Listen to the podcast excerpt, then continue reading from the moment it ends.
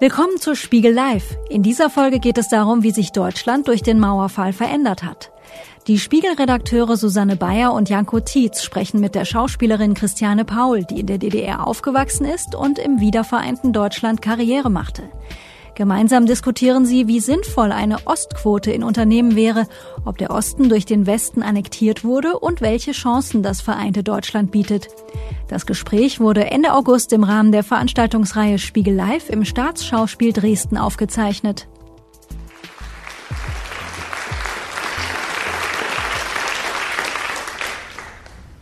Frau Paul, in einem Artikel, der jetzt ähm, zehn Jahre alt ist, äh, hieß es, Sie seien ein wahres Glückskind. Das ist das Zitat, ein wahres Glückskind. Empfinden Sie sich auch so? Ja, vielleicht sollte ich das tatsächlich so empfinden. Ich glaube, ich habe wahrscheinlich eine Menge Glück gehabt, ja. Also ich weiß nicht, worauf sich das genau bezieht, aber kann man vielleicht so sehen auf Ihre große Leistung, zwei Karrieren hingelegt zu haben, ähm, zwei parallel. Frau Paul ist, wie Sie wahrscheinlich alle wissen, ja promovierte Ärztin und ähm, seit ja, wir haben vorhin mal gerechnet, ähm, 25 Jahren eine bekannte Schauspielerin hier in Deutschland und das beides geschafft zu haben, ist wahrscheinlich nicht nur Glück, sondern auch eine Menge Anstrengung, oder? Ja, Sie sagen es, es war ähm, natürlich ähm, vor allen Dingen sehr viel Arbeit, aber ähm, ich gebe Ihnen schon recht, ich hatte das Glück sozusagen, diese beiden Dinge machen zu können, die ich wollte. Ähm, das wäre mir vielleicht, jetzt kommen wir wahrscheinlich schon direkt aufs Thema, ähm, so in der ehemaligen DDR vielleicht nicht möglich gewesen, weil ich ja doch parallel zu meinem Studium ähm, angefangen habe oder schon vorher in der ähm, erweiterten Oberschule schon angefangen habe äh, zu spielen und quasi ohne eine Ausbildung sozusagen ähm, einen Beruf mache. Das wäre sicherlich so in der DDR nicht möglich gewesen. Über Sie war aber auch zu lesen, äh, Sie äh, hätten das Label Rote Socke äh, an Heften gehabt äh, zu DDR-Zeiten. Wie kam es dazu? Ähm, das ist mir ehrlich gesagt gar nicht mehr so bewusst. Ähm, aber ich glaube, ich war ähm, schon, man muss dazu sagen, ich war 15, als die Mauer fiel. Also ich war sozusagen gerade mitten in der Pubertät noch relativ jung und viele Dinge sind mir auch, viele komplexe Dinge sind mir auch erst nach dem Mauerfall oder überhaupt im Laufe der letzten Jahrzehnte auch erst klar geworden. Aber ich war sicherlich schon sehr überzeugt von der Grundidee des Sozialismus in dem Land, in dem ich lebte und habe dann sozusagen an meiner Schule, ich war ähm, in der GOL, ich weiß nicht, vielleicht ist einigen von Ihnen das noch ein Begriff, das war die Grundorganisationsleitung. Ähm, nachher in der FDJ war dort ähm, Agitator, war sozusagen für die politischen Sachen zuständig und habe das wahnsinnig gern gemacht, weil mich das irrsinnig interessiert hat und weil ich gleichzeitig auch, wir waren sozusagen in der Phase 87, 88, 89 und ich hatte einen Kreis von Leuten, die sehr engagiert waren und auch damals kam Gorbatschow, die Perestroika, Glasnost, das ging langsam los, die versucht haben, den Laden sozusagen von innen heraus zu verändern. Und ähm, ich glaube, das hat mir den Ruf eingebracht, weil ich schon an die Idee geglaubt habe und sie auch verteidigt habe, aber gleichzeitig sozusagen angefangen habe mit Gleichgesinnten, versucht habe, das Land oder auch die Menschen, mit denen wir kommunizierten und äh, mit denen wir Umgang hatten, doch kritisch zu hinterfragen. Und das war ähm, tatsächlich auch nicht immer wohl gesehen. Also ich habe mhm. tatsächlich, ich muss, Entschuldigung, ich ähm, habe tatsächlich auch Situationen erlebt, ähm, das kann ich vielleicht ganz kurz ausführen. Ich hatte, ähm, das war so 89, glaube ich, es gab eine Auszeichnungsfahrt nach Prag wegen guter Leistung und Engagement und es gab eine Situation, dass wir ähm, es gibt, gibt ein Dorf, Lidici, das ist äh, sozusagen dem Erdboden gleichgemacht worden, ich glaube von der Wehrmacht, und wir sollten dort spenden, Geld spenden, bevor wir dieses Dorf besucht hatten. Und da habe ich gesagt, das mache ich nicht. Also ich spende nicht irgendwie Geld, wenn ich den Ort nicht gesehen habe. Ich kenne den Ort nicht, möchte ihn gerne sehen und dann kann ich mich dazu verhalten. Und es war eine so extreme Situation, dass man gesagt hat, man wird diesen Fall vor den Zentralrat der FDJ bringen. Und das hätte für mich bedeutet, ich habe meinen Studienplatz, kann meinen Studienplatz vergessen. Also zum einen werden meine Eltern informiert und zum anderen werde ich sozusagen Disziplinarverfahren bekommen. Und da waren noch zwei, drei Freunde mit involviert. Also das hat sozusagen zwei Seiten gehabt. Das hat sich dann Gott sei Dank beruhigt und wir waren eben doch 89. Also es gab ja noch andere Baustellen, außer jetzt wir sozusagen kleinen Schüler, sodass das die Diskussion dann abgeebbt ist und wir sozusagen mit einer Ermahnung davongekommen sind und ich dann ja auch also so auf die US kam und danach war die Wende. Aber insofern ähm, gibt es da mehrere Sichtweisen. Ja, es ist sehr interessant, dass Sie sagen, äh, Sie seien von der Idee des Sozialismus ähm, angetan gewesen und das Wort Idee beinhaltet ja schon sozusagen einen ähm, ähm, Abstand zur Realität. Ähm, haben Sie dafür noch Beispiele oder meinen Sie, das sei in Ihrer Jugend doch eher zusammengekommen? Sie hätten die Realität schon sehr nah an der Idee äh, angesiedelt gesehen? Ähm, naja, als Kind sieht man natürlich, sagen wir mal, die Probleme oder, äh, oder die Situation, auch die Realität etwas anders. Ich kann das ja sozusagen nur so wiedergeben, wie ich es als Kind empfunden habe. Und ich habe ähm, zum einen eine Gesellschaft erlebt, wo es doch möglich, also wo es einen sozialen Wohlstand gab, wo sich niemand Sorgen machen musste um Einkommensverhältnisse, um Arbeitsplatzsituationen wo vieles geregelt war, ähm, wo es Solidarität gab, wo man sich umeinander gekümmert hat, wo Bildung ganz klar definiert war. Also mal, die, die Grundbedürfnisse waren geregelt und sicher. Und dass es allen Menschen gleich gut gehen soll, finde ich erstmal von der Idee her gut. Und ähm, das hat sich in meinem Kindersein oder in meiner Schulzeit ähm, auch erstmal so angefühlt. Also ne, von sozusagen den Bildungschancen, den Gleichheiten äh, erstmal sehr oberflächlich. Und all die anderen Sachen, die natürlich auch ähm, Teil des Systems waren, die haben sich ja dann tatsächlich erst später entblättert. Also tatsächlich auch mit meinem Heranwachsen und meinem ähm, Erwachsenwerden hat sich tatsächlich auch für mich doch viel entzaubert. Also der Tatbestand, dass die DDR Waffen exportiert hat, das kam dann sozusagen im Zuge der Wende raus. Das hat mich, ähm, also das klingt total naiv, aber das hat mich äh, tief getroffen. Also damit hätte ich überhaupt nicht gerechnet. Das ist äh, absolut naiv. Ne? Das ist eine Kindersicht tatsächlich. Das heißt aber, Sie haben äh, in der DDR selbst noch vor der Wiedervereinigung, vor der Wende diesen äh, Widerspruch zwischen Realität und Idee gar nicht erkannt. Also es gab ja in der DDR durchaus äh, zwar das Ideal, was Sie auch gerade beschrieben haben, äh, aber auch Abweichendes davon.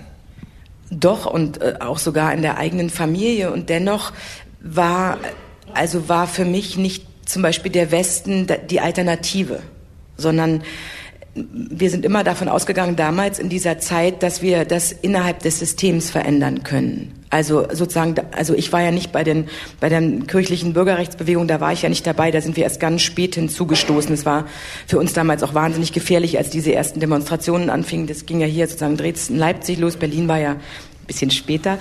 Und dann ähm, waren die ersten Versammlungen in den Kirchen, dann Gethsemane-Kirche, wo auch dann rechts auf links äh, getroffen ist. Da gab es ja tätliche Auseinandersetzungen. Also das war tatsächlich nicht, nicht ungefährlich.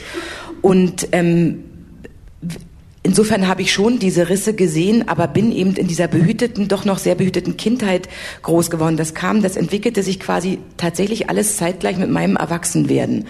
So kann man das sehen und eben auch, was in der eigenen Familie passiert ist. Also wie da, ähm, wie, wa, was problematisch wurde, wenn man nicht systemgetreu war oder nicht als systemgetreu galt.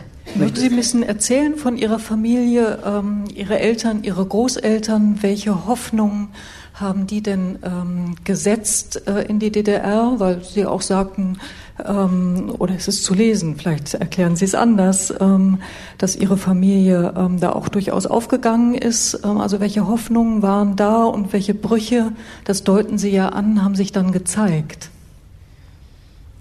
Also ich weiß gar nicht, ob es, ob es zum Beispiel jemals eine Entscheidung gab, gehen wir in den Westen oder bleiben wir im Osten. Ich weiß gar nicht, also ob meine Großeltern zum Beispiel jemals solche Entscheidungen fällen mussten. Meine Großmutter väterlicherseits, also die, die Mutter meines Vaters war in Prenzlau Zahnärztin, die hatte sehr lange sozusagen eine eigene Praxis so, sogar. Und äh, die Mutter meiner Mutter, sozusagen ähm, meine Großmutter mütterlicherseits, war eine ganz einfache Frau, die war Schneiderin. Beide ähm, Männer sind im Krieg geblieben. Ich glaube, dass ich nie, ähm, dass sich die niemals die Frage gestellt haben, ob sie in den Westen gehen. Sie hatten Verwandtschaft im Westen, aber eigentlich waren sie doch, glaube ich, froh, als der Krieg vorbei war, dass Ruhe einkehrte und dass sie ihre, ihre Leben aufbauen konnten. Und meine Eltern hatten, meine Mutter kam, wie gesagt, aus sehr einfachen Verhältnissen, die hatte letztendlich die Möglichkeit, als Arbeitertochter sozusagen einen Studienplatz in Medizin zu bekommen, was ja ähm, unter heutigen Voraussetzungen nicht so, also wo wir wissen, dass äh, Bildung doch sehr abhängig ist von der sozialen Schicht, aus der man kommt, war das damals eben möglich. Und ähm, mein Vater war sozusagen Zahnarztsohn ähm, und hat auch Medizin studiert und beide haben doch ähm, bis zu einem bestimmten Punkt eine sehr gute Karriere in der ehemaligen DDR machen können. Und mein Vater war, ich glaube, lange Zeit auch sehr politisch engagiert und auch sehr offen dieser Idee gegenüber. Und dann war er, glaube ich, zu engagiert und ähm, zu kritisch. Und ähm, das ist dann ihm tatsächlich etwas zum Verhängnis geworden. Also in seinem Engagement dann doch auch kritisch und, ähm, und das in, in welcher Weise zum Verhängnis? Dass er, ähm, dass sein beruflicher Alltag wahnsinnig erschwert worden ist und er die Position, die er eigentlich hätte einnehmen müssen, ähm, aufgrund seiner hohen Qualifikation, dass dieser, dass diese berufliche Position für ihn nicht mehr möglich war. Die war erst möglich, nachdem äh, die Wende war. Ihr Vater ist Orthopäde? Genau, mein Vater ist ähm, äh, Professor für Orthopädie dann geworden an der Charité nach der Wende. Der war lange Zeit ähm, Chirurg, Unfallchirurg. Der hat äh, die Arthroskopie mit in der DDR entwickelt und hat unheimlich viel für den ähm, Sport getan in der ehemaligen DDR, hat viele Tänzer, Schauspieler, ähm, Fußballer operiert am Knie war seine, war seine Hauptstrecke. Der Kniepaul hieß Der er, ne? Kniepaul, ja, er war ähm, Koryphäe, ähm, sehr bekannt, ein Knie, ein Knie und nochmal ein Knie, ähm, das war äh, seins und ähm, war dann lange Zeit in Rostock, hatte da, ähm, war da Dozent an der Universität und dann wurde es eben ähm, problematisch. Haben Sie zu Hause darüber gesprochen? Also wenn Ihr Vater äh, sich engagiert hat und auch kritisch engagiert hat, war das dann äh, am Abendessen-Tisch Thema, wenn er Schwierigkeiten bekam? Hat das dann auch Ihr Weltbild, äh, Ihr Engagement in der FDJ in irgendeiner Weise tangiert? Ja, auf jeden Fall. Wir haben eben sehr offen und, im, und immer äh, am Ambrutstisch tatsächlich diskutiert und insofern ähm, war eben meine Position nicht nur einfach rot, sondern schon eben sehr kritisch. Was mir aber half, war, dass zum einen eben sozusagen Glasnost und Perestroika langsam kamen in dieser Phase und dass ich tatsächlich sehr gut in der Schule war, ähm, ähm, schon an der, ähm, an der Polytechnischen Oberschule, das war, war unsere Schule von eins bis zehn und dass ich sozusagen ein bisschen dadurch einen Freibrief hatte. Man konnte mich nicht wirklich erpressen bis zu diesem einen Zeitpunkt auf dieser ähm, Auszeichnungsfahrt in Prag, wo es dann wirklich kurz kritisch wurde, weil ich natürlich dieses Gedankengut, was meine Eltern mit mir teilten oder die kritischen Diskussionen, die wir hatten, die habe ich natürlich in die Schule getragen und habe ähm, aber ich habe das eben ungemodelt. Ich habe sehr viel versucht an meiner damaligen Schule zu organisieren, zu machen, ähm, Diskussionsräume zu öffnen, später auch an der EOS, aber das war dann eben schon der Umbruch. Und man hat mich einfach machen lassen, weil ich glaube ich noch so in so einem Grenzbereich war und weil tatsächlich Gorbatschow kam. Das spielte eine große Rolle. Der war da, ich glaube, ich weiß es nicht, 86, 87 und das war unsere Hoffnung, und, ähm, und insofern brachen diese alten Strukturen auch auf. Und ich glaube, dass die DDR damals auch schon wusste, dass sie ihre Jugend verlieren würde. Also ich glaube, das war denen schon klar. Aber wenn Sie auf Gorbatschow äh, verweisen, gab es ja durchaus in der DDR auch äh, im Politbüro äh, dieses berühmte Zitat von Kurt Hager, wenn in der Sowjetunion tapeziert wird, müssen wir nicht auch tapezieren. War das nicht schon auch so eine Art Drohung? Haben Sie das nicht auch als eine Art Drohung wahrgenommen? Ja, aber wir, also ich muss dazu sagen, ich war, ähm, ich glaube, acht, 87 und 88 noch so in FDJ-Schulungslagern. Da wurden quasi die herausragenden Funktionäre der Stadtbezirke in Berlin hatten ein Schulungslager, es war herrlich. Ähm, man wurde sozusagen politisch... Würden wir gern wissen, was da herrlich war. wir wurden politisch geschult, haben aber auch viele Literatur gemacht, haben Theater gemacht. Günter Schabowski war damals noch Gast, das weiß ich noch. Ich war da nicht dabei, aber der wurde damals schon doch äußerst kritisch auch hinterfragt. Aber die Leute, die das, die diese Schulung gemacht haben, die waren damals, vielleicht waren die entweder Mitte, Ende 20, Anfang 30 und für die war Gorbatschow eine Hoffnung. Und die haben das schon mit reingetragen. Das, das war so, als damals Obama plötzlich sozusagen auf, der, auf dem Präsidentschaftsweg war. Alle haben gedacht, jetzt wird sich alles ändern. Es machte Mut und Kurt Hager hat dann erstmal keinen so interessiert. Mhm. Also ähm, weil wir waren die junge Kraft. Wir waren sicherlich nicht die, die sagen wir mal, in, in Dresden und Leipzig auf die Straße gegangen sind. Wir waren sicherlich die, die innerhalb des Systems ähm, versucht haben, die Dinge anders zu sehen und zu erneuern. Und Sie haben gerade äh, so ein Wort gebraucht. Ähm, der Janko hat ja gesagt, wo wir so ein bisschen herkommen. Äh, meine Familie ist ost-westdeutsch. Ich war jedes Jahr in der DDR, aber trotzdem westdeutsche Ohren werden ganz groß, äh, wenn Sie das Wort Agitator hören. Das ist ganz fremd für meine Ohren. Ist es Ihnen, äh, wie geht's Ihnen heute mit so einem Wort? Ich war Agitator, männliche Form auch, ne? Ähm, und, und wie haben Sie als Jugendlicher auf äh, Ihr Ehrenamt und diese Bezeichnung geguckt? Ich fand's super. Also Agitator, äh, Agitation und Propaganda hieß das. Äh, fand das richtig. Sie fanden es richtig, Agitator zu sein. Ich fand es super. Also es war klar, dass ich äh, die wirklichen wichtigen Dinge zu tun hatte in der GOL. Also da war der Vorsitzende, ja auch okay, Stellvertreter, hm, Kassenwart gab's noch und ich hatte eigentlich sozusagen, ich habe die Dinge organisiert und gemacht und äh, habe mich mit Lenins Dekret des Friedens beschäftigt, habe Wandzeitungen gemacht und habe eben Veranstaltungen organisiert, die aber ähm, die eben weg waren, die viele Dinge aufgebrochen haben. Ich habe zum Beispiel, also es war damals für uns, ich habe mit dem Modeinstitut eine kleine Veranstaltung gemacht, habe Modenschauen organisiert in meiner kleinen Schule. Es war irgendwie crazy. Habe äh, ein Treffen mit anonymen Alkoholikern gemacht, wo uns jemand was über äh, Alkoholismus erzählt hat, also so achte, neunte, zehnte Klasse. Also so muss man sich das vorstellen und habe ähm, natürlich und das, das habe ich dann auch noch gemacht, das hat man mir ein bisschen übel genommen. Ich habe dann Aufnahmegespräche gemacht. Ich weiß nicht, ob es die Themenpioniere waren oder die FDJler. Auf jeden Fall das war ein Riesenproblem. Sie waren so streng, ne? Nein, nee, dass, das, dass, dass man das überhaupt gemacht hat, das war natürlich, das gab es ja nie. Alle sind das einfach geworden, weil so sollte das sein. Und ich habe dann gesagt, nö. Ähm, ich finde, man muss wissen, warum man sozusagen äh, da Mitglied sein will. Also ich habe, das war, der Gedanke war schon zu sagen, wir brauchen nicht jeden aufnehmen, sondern man sollte darüber entscheiden können, ob man das überhaupt möchte und das sollte kein Muss sein. Aber das war natürlich also das war schon ein Problem, weil viele haben natürlich Sorge gehabt, dass sie weder sozusagen ihren EOS-Platz dann plötzlich nicht mehr kriegen oder ihren Ausbildungsplatz nicht kriegen. Ich habe es gar nicht so ernst gemeint, sondern ich wollte einfach eine Auseinandersetzung anstoßen, dass man nicht einfach sagt, okay, wir gehen halt jetzt, wenn jetzt Thema Pionier, weil alle sagen, das muss so sein, sondern dass man noch mal kurz drüber nachdenkt, warum sollte man das vielleicht machen oder warum sollte man es vielleicht nicht machen. Haben Sie denn dann sowohl zu Hause als auch ähm, in der FDJ mit ihren Freunden äh, auch darüber gesprochen, dass es zum Beispiel in der DDR keine Reisefreiheit gab, dass es kirchennahe Milieus schwer, hatten, dass es Künstler gab, äh, die nicht auftreten durften. War sowas Thema oder hat, äh, hat man das nicht an sich rangelassen oder wusste man davon gar nichts? Also, also abgesehen vom Reisen, das wusste man natürlich, aber ja, den Rest? Also das mit dem Reisen hat mich tatsächlich nie interessiert. Also es muss ich tatsächlich sagen, es hat mich, das fand ich irgendwie zu vernachlässigen. Ähm, äh, fand ich jetzt keinen kein wahnsinnigen Nachteil, ist wahrscheinlich ein bisschen bekloppt, jetzt reise ich nur noch, ähm, das ist so der, der, wegen des Schicksals. Ähm, und natürlich, also mit diesem Milieu, ich hatte tatsächlich eine Freundin, die auch gleichzeitig äh, sozusagen auch bei diesen Schulungsfahrten dabei war, die sehr eng mit dem äh, mit der evangelischen Gemeinde in Pankow ähm, ähm, verknüpft war, mit der Helke Misselwitz, die damals wirklich eine Institution war in Pankow. Und ich bin dort auch hingegangen und wir hatten schon von diesen Leuten gehört. Also wir hatten von Leuten gehört, die Auftrittsverbote hatten. Wir hatten von Leuten gehört, die auch in Bautzen waren.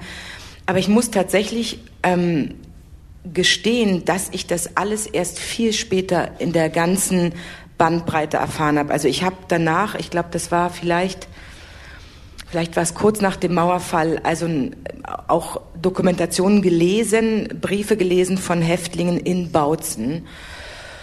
Und das war natürlich etwas, was meine Vorstellungskraft sprengte. Das viel, viel Schlimmere war, aber das habe ich, und das habe ich erst vor kurzem gemacht. Ähm, ich war für Unterm Radar, den ich 2015 gedreht habe, wofür ich dann später den Emmy bekam, war ich in dem Stasi-Gefängnis in Lichtenberg, weil mir jemand sagte, wenn du über moderne Folter nachdenken willst, dann musst du dir das ansehen.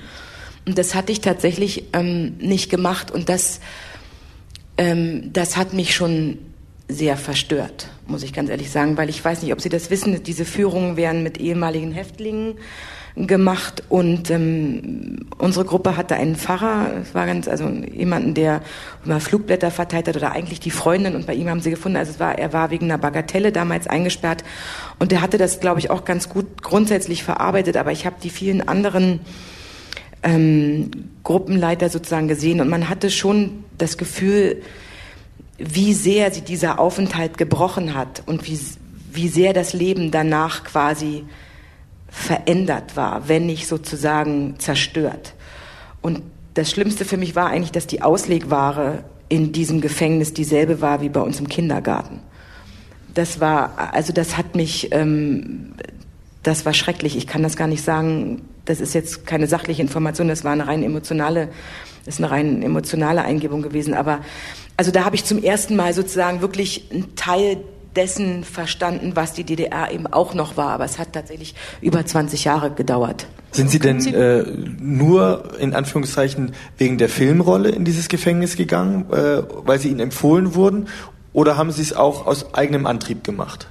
Nee, tatsächlich deswegen, weil ich muss Ihnen ganz ehrlich sagen, ich habe ähm, das wie soll ich das sagen, ähm, in den ersten Jahren, nachdem äh, die Mauer gefallen war und wir auch noch sehr oft befragt worden sind, Ost-West, ich bin dann sehr jung, ähm, direkt dann nach der Wende nach Hamburg gegangen und all das, was dann über den Osten geschrieben wurde, was in den Fragen impliziert wurde, ich konnte das niemandem mehr erklären. Mich hat auch niemand verstanden. Und ich habe dann irgendwann aufgehört, darüber zu reden. Und ich habe auch aufgehört, mich damit zu beschäftigen.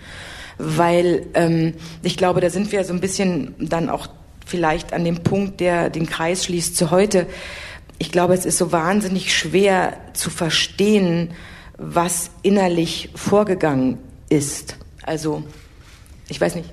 Ja, ja, das ist. Ähm, äh, also deswegen habe ich mich ja. nicht weiter auseinandergesetzt, ja. damit eine Zeit lang eben nicht mehr. Und vor allen Dingen wollte ich nicht von jemand anderem hören, was wir waren. Ja, genau, das verstehe ich gut. Und da kommen wir auch nochmal hin zurück. Das ist ja ein ganz entscheidender Punkt, wie Sie sagen. Was mich jetzt nochmal interessieren würde, und Schauspieler können das oft sehr gut ausdrücken, äh, weil sie ja auch so stark mit ihren Gefühlen arbeiten müssen. Was haben Sie denn gefühlt, ähm, als Sie ähm, dort im Gefängnis waren und, und eine Realität wahrgenommen haben, die Ihnen vorher nicht so klar war? War das Wut? War das Trauer? War es eine Mischung? Naja, es war vor allen Dingen, ja, es war Trauer, dass, dass, dass unser Land das eigentlich nötig hatte, dass es sozusagen Menschen zerstört hat. Und ähm, auch irgendwo das Gefühl der, ja, der Fassungslosigkeit, das hat mich ähm, überfallen. Das, man, ich konnte das eigentlich nicht glauben, aber ich habe es ja sozusagen gesehen. Ich war drin in den Räumen, ich habe die Menschen gesehen, ich habe ähm, und das ist äh, ja ein Gefühl der Ohnmacht und ja und der und der und der Trauer tatsächlich. Ich habe ähm, ich habe vor kurzem ein Buch gelesen, vielleicht kennen das einige von Ihnen. Das hat Regina Scher gesch äh, geschrieben, Mach Handel.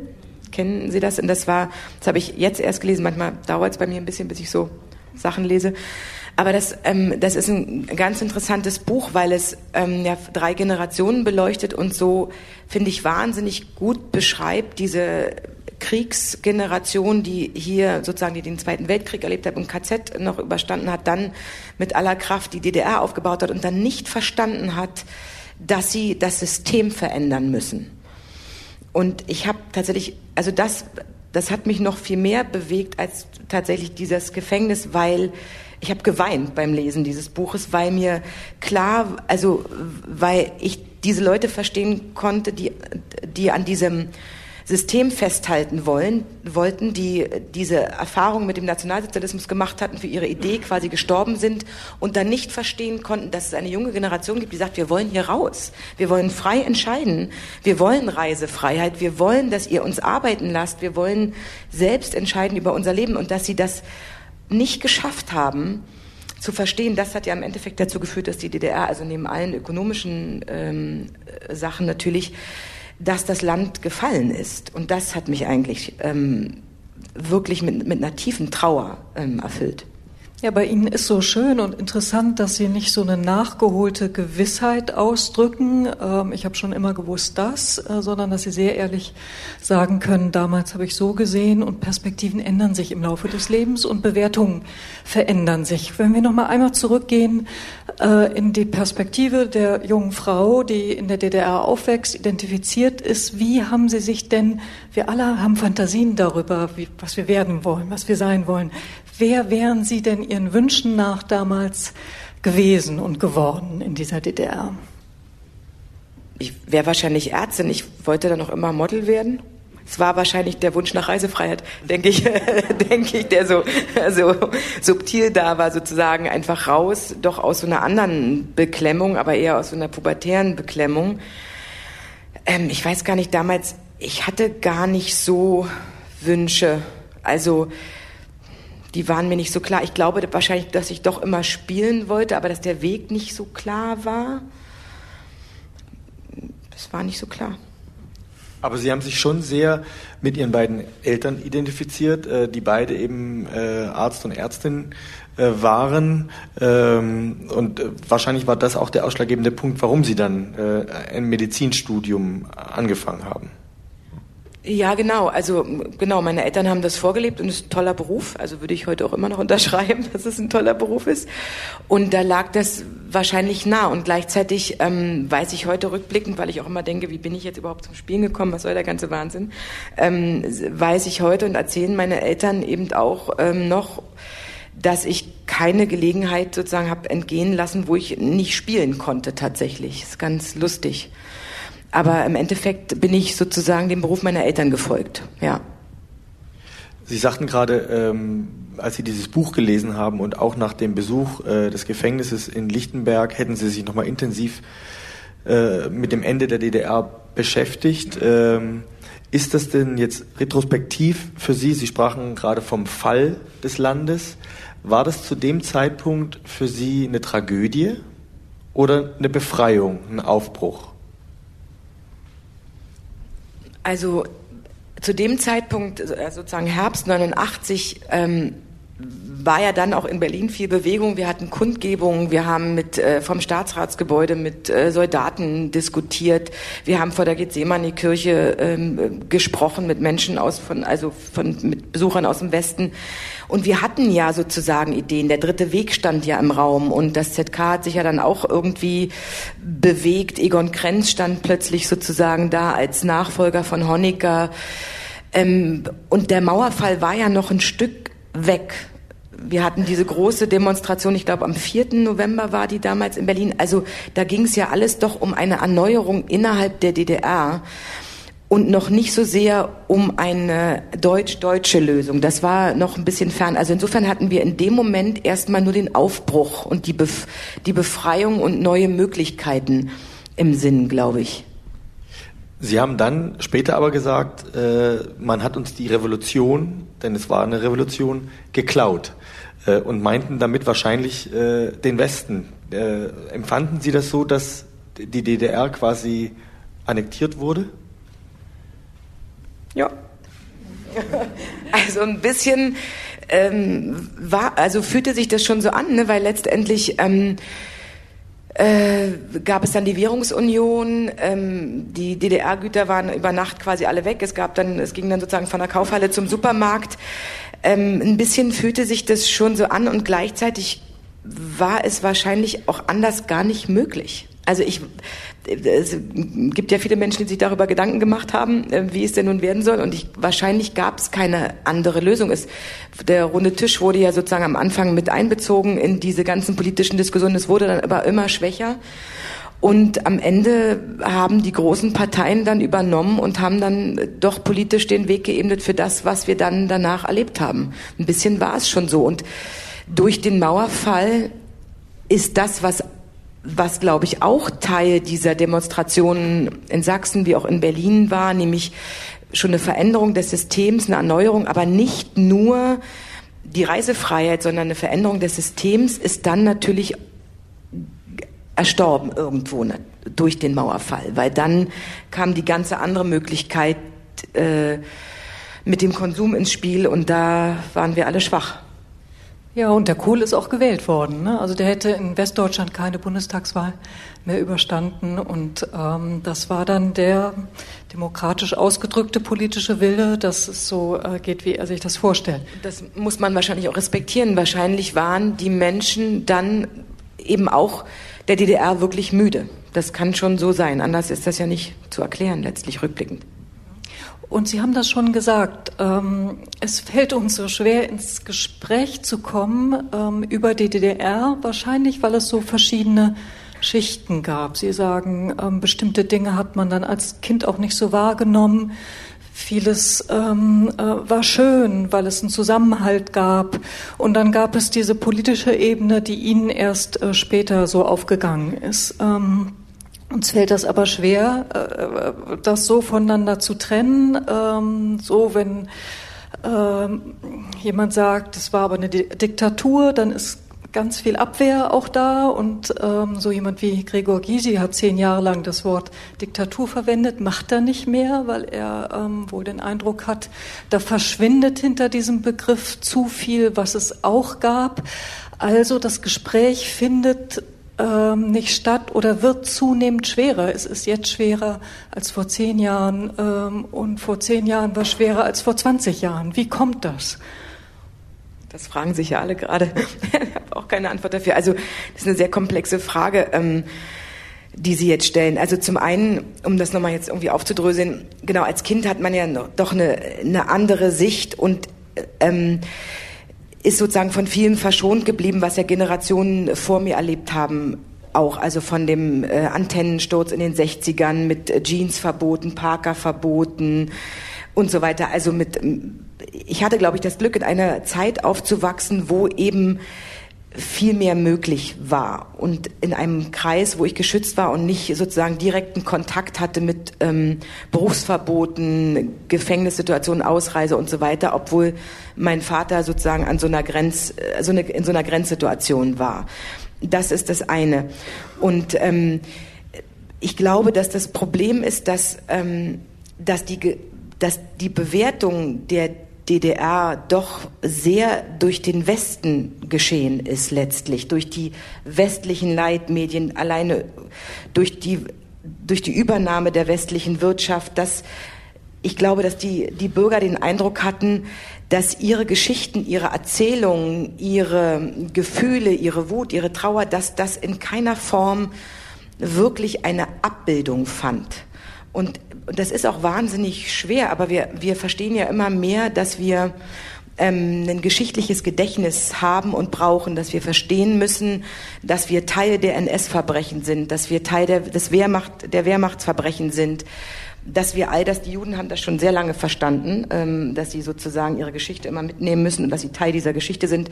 Das ist ja noch nicht so lange für uns klar, dass wir akzeptieren müssen, dass wir dass wir das auch waren und sind, dass unsere Großväter das waren und so weiter. Und ich glaube, was mit der DDR-Geschichte passiert ist, und das sieht man wirklich so symbolhaft daran, dass über Nacht plötzlich äh, die ganze Warenwelt verschwunden ist, dass das einfach plötzlich wie verschwunden war, dieses äh, Gänsefüßchenland.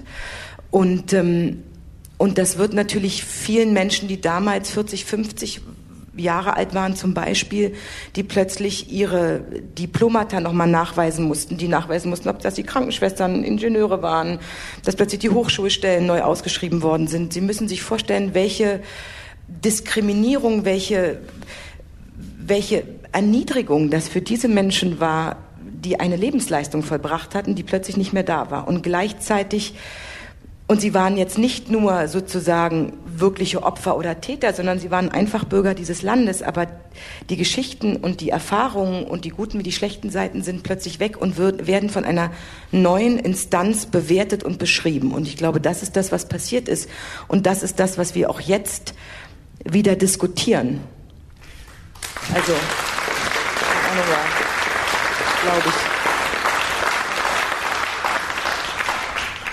Ja, und äh, die DDR ist ja quasi nicht nur in der wahren Welt wegdiffundiert, sondern sie ist ja quasi auch im optischen Straßenbild äh, wegdiffundiert. Also jemand, der jung äh, war äh, in Westdeutschland und dann 30, 40 Jahre später wieder an den Ort seiner Kindheit zurückgegangen ist, wird wenig Veränderungen feststellen im Normalfall, während man, wenn man jung war zu DDR-Zeiten und heute an die Orte der Kindheit zurückkehrt, nichts wiedererkennt.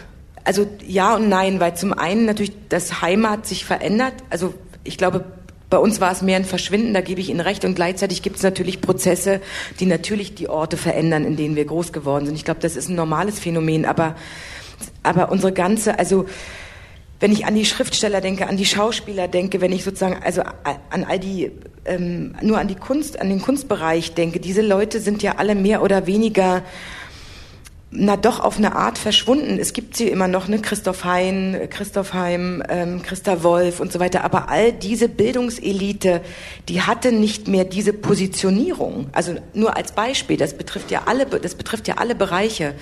Und ich glaube, dass, ähm, dass da ein Stück kulturelles Erbe einfach ähm, verschüttet worden ist. Und man kann den Palast der Republik abreißen, weil er asbestverseucht ist. Das ist total okay.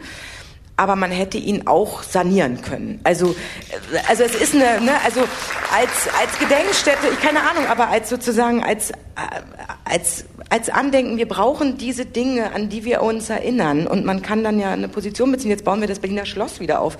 Also ist schön, ich freue mich auch drauf, aber so wirklich. Ja, also das Verschwinden ist ein Aspekt, das finde ich sehr interessant. Ich muss da wirklich äh, immer wieder nachfragen und äh, weil ich es noch nicht ganz verstanden habe. Ich denke immer, man muss doch geradezu sagen, das war eine Diktatur, das war Unrecht, äh, weil halt so Menschen ihre Verwandten verloren haben, wenn die fliehen wollten und so. Das muss man noch machen. Und, und, und warum darf das nicht sein? Warum darf ich das als Westdeutsche nicht sagen? Warum beobachte ich, dass das Ostdeutsche sich damit schwer tun. Eine These, die ich im Moment habe, aber wir sind ja überhaupt nicht fertig mit diesen Gedanken.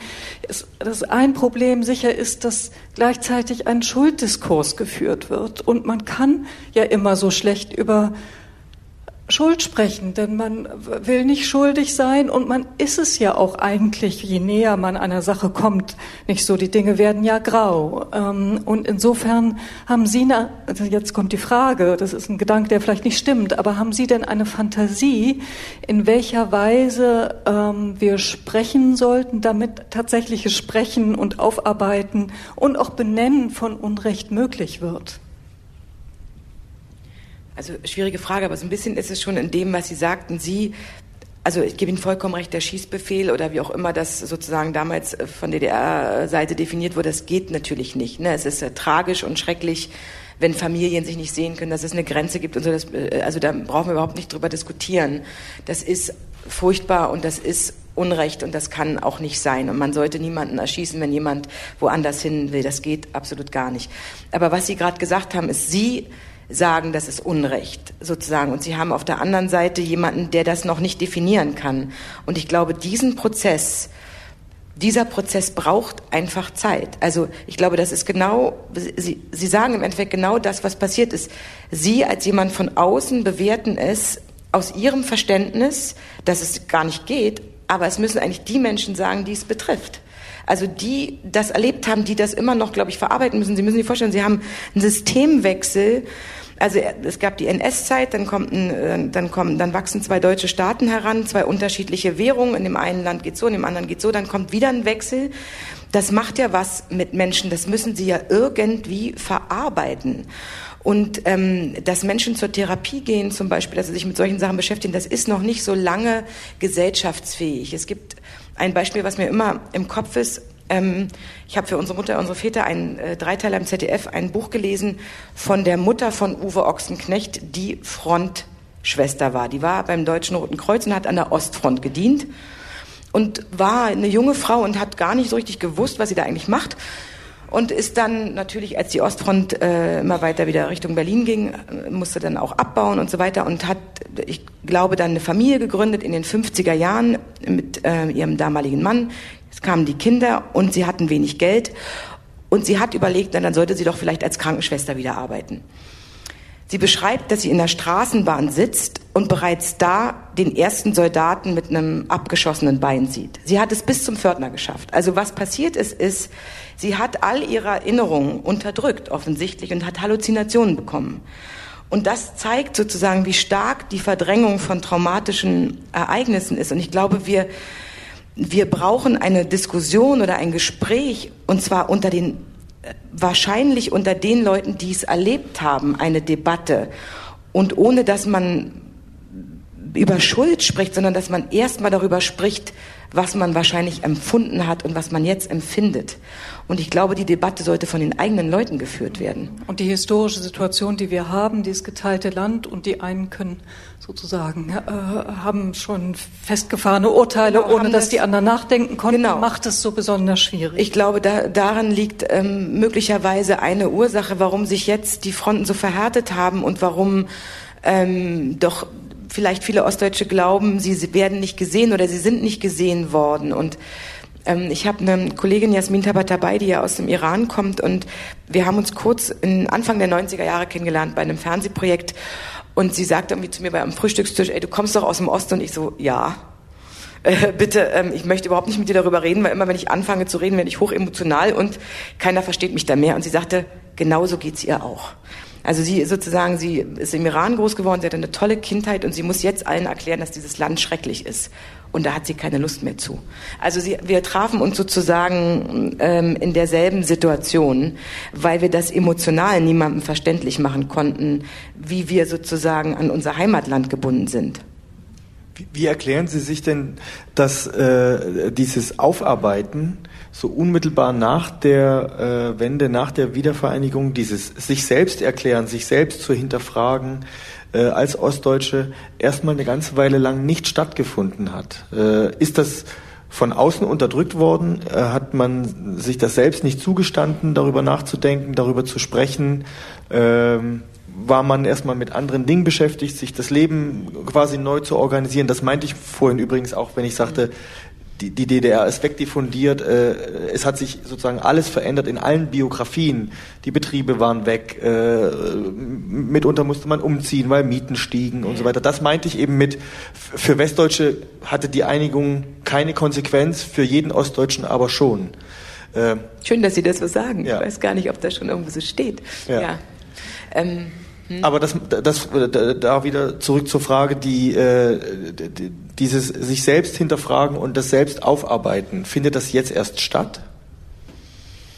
Naja, ich hoffe, ich glaube, dass wir natürlich darin nicht geübt waren in diesem Land, wo, wo es natürlich eine Agitation und Propaganda gab und wo ähm, eine offene kritische Diskussion schon problematisch war und nicht eingeübt war.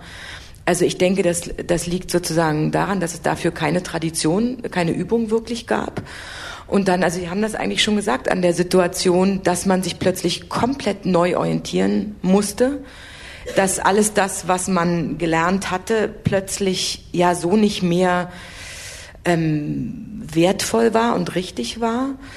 Und dann auch, dass es eine vorgefertigte Meinung gab. Also ich glaube, das kam alles zusammen und wir wir wissen eben jetzt, eben aus der Vergangenheit des Zweiten Weltkrieges, dass diese Reflexion über das, also das, was im Endeffekt ja die Psychoanalyse sozusagen vor 100 Jahren begonnen hat, dass das nicht selbstverständlich ist. Christoph Arment hat mal ein Buch geschrieben, äh, mein Großvater war ein Nazi, glaube ich, hieß das. Er hat jetzt ein neues Buch rausgegeben. Ich glaube, mein Opa war Nazi oder irgendwie so ähnlich. Und ich habe das, oh, ich dachte, super, jetzt kommt das sozusagen, jetzt kommt die Debatte mit den Großvätern, die über ihre NS-Schuld sprechen.